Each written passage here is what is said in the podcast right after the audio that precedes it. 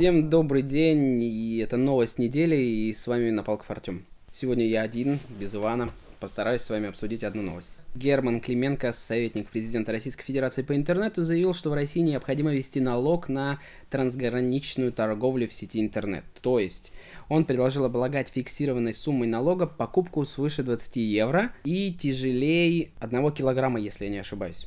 Сейчас, на данный момент в России действует правило облагать налогом весь товар дороже 1000 евро и тяжелее 31 килограмма. Что по этому поводу думают в интернете? А, большинство отзывов негативные с матами, поэтому прочитать их я не могу. То есть большинство обычных граждан это, конечно же, не нравится. Многие говорят, что проблема не в том, что заказывают, да, и что нужно вести налог, а в том, что цены в России настолько дорогие, что только в Китае, да, в том же AliExpress, Alibaba можно заказывать задешево. Ладно, перейдем к э, мнению экспертов. Например, мнение президента Национальной ассоциации дистанционной торговли Александра Иванова состоит в том, э, что после вступления в силу закона объем посылок сократится со 110-120 миллионов рублей до 20-25 миллионов рублей. Также Иванов отметил, что новая инициатива крайне отрицательно скажется на росте логистической отрасли в России. То есть, если будут заказывать меньше, то и, и логистика перестанет развиваться, потому что перестанет подпитываться деньгами.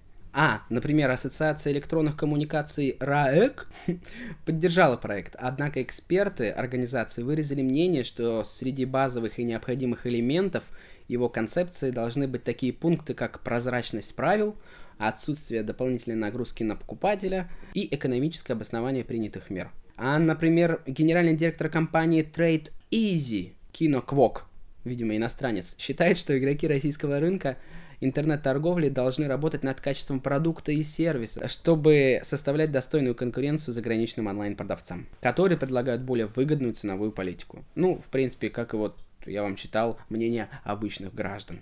Что по этому поводу думает ваш покорный слуга? Я считаю, что даже если этот закон примут, то его начнут обходить. Каким образом? То есть, например, если человек заказывает какую-то покупку, предположим, телефон, да, за 60 евро, то продавец может указать цену 19 евро 90 центов.